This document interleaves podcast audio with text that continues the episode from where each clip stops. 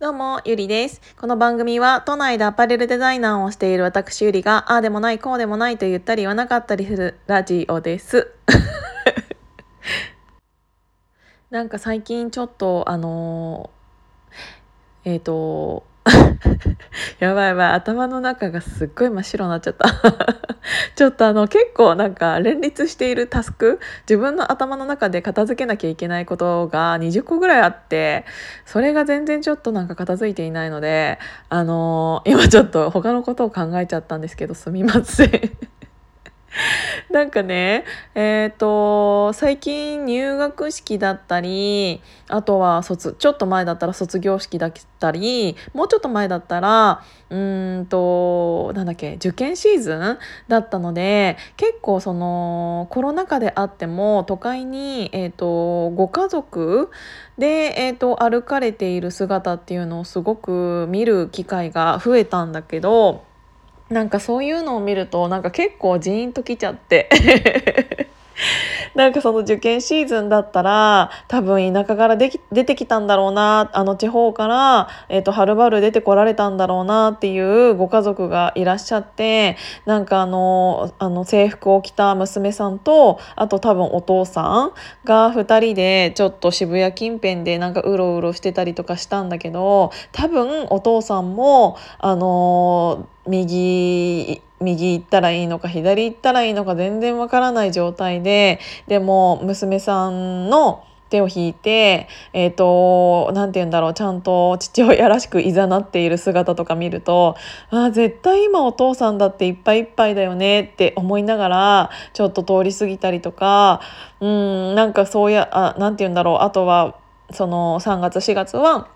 出会いと別れのシーズンだったと思うからその卒業式帰りっぽい人たちを見るとあこの子たちはえっ、と今日まあ今日というかいろんな人と別れてこれからまた新しい、うん、出会いがあるんだなとかそういうものを勝手になんか自分の人生に置き換えてというかその時の自分を思い出してなんか思いを馳せてしまうとなんかそういう姿を見ただけで結構なんかうるっときちゃったりとか、うん、なんかやっぱり3月4月っていうのは特にそういうシーズンなんだなっていうのをうん、でやっぱり、まあ、5月病っていう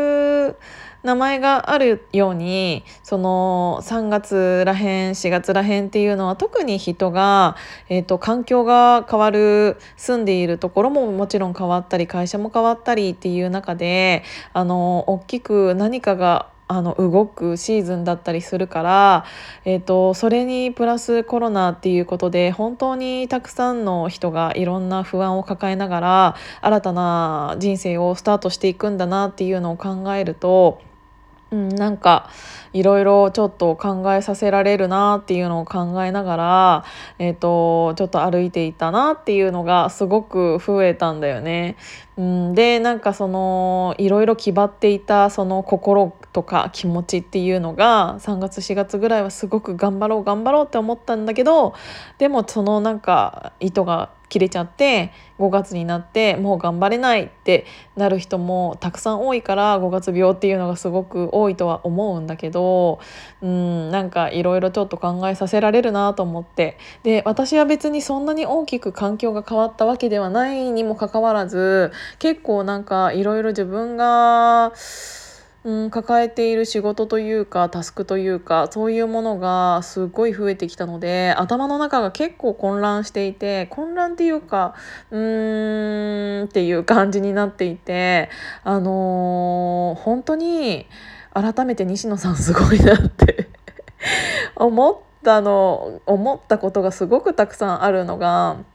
私はこうやって毎日ヒマラヤでぶっちゃけ大したことものないような話をあの10分20分お話しさせていただいているんだけどそれだけでもまあ結構何て言うんだろうな。うーんそれだけだったらまだうん頑張れたかなって思ってるんだけどそれにプラスアルファで Facebook のあのグループの記事を書くってなったら頭の中がごちゃついている時ってこんなにも文章が進まないんだっていう事態に今は陥っていて。そうなんかあの頭の中にいつでもなんか一つ終わったらその次のことっていうのができたらいいんだけど一緒に進めなきゃいけない案件がいっぱいあるとあこんなことやこれにこんなに時間かけてていいのかなって思っちゃう気持ちだったりっていうのがすごく邪魔してあのー A のた1のタスクをやりながら3のタスクをやってみたりとかすると余計に頭がこんがらがってすんごいことになってんだよね。だからきっと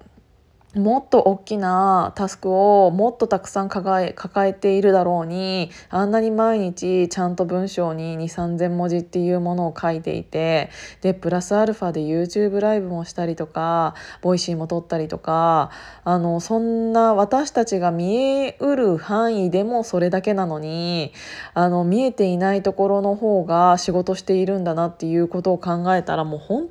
当に本当当にやべえなと思って。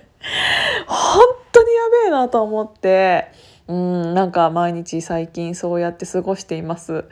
そうだからちょっとねあのこうやってあのお話しさせてはいただいているけどこんなの聞かせるのも申し訳ないなって思うぐらい今頭の中がごちゃついてるんですよね。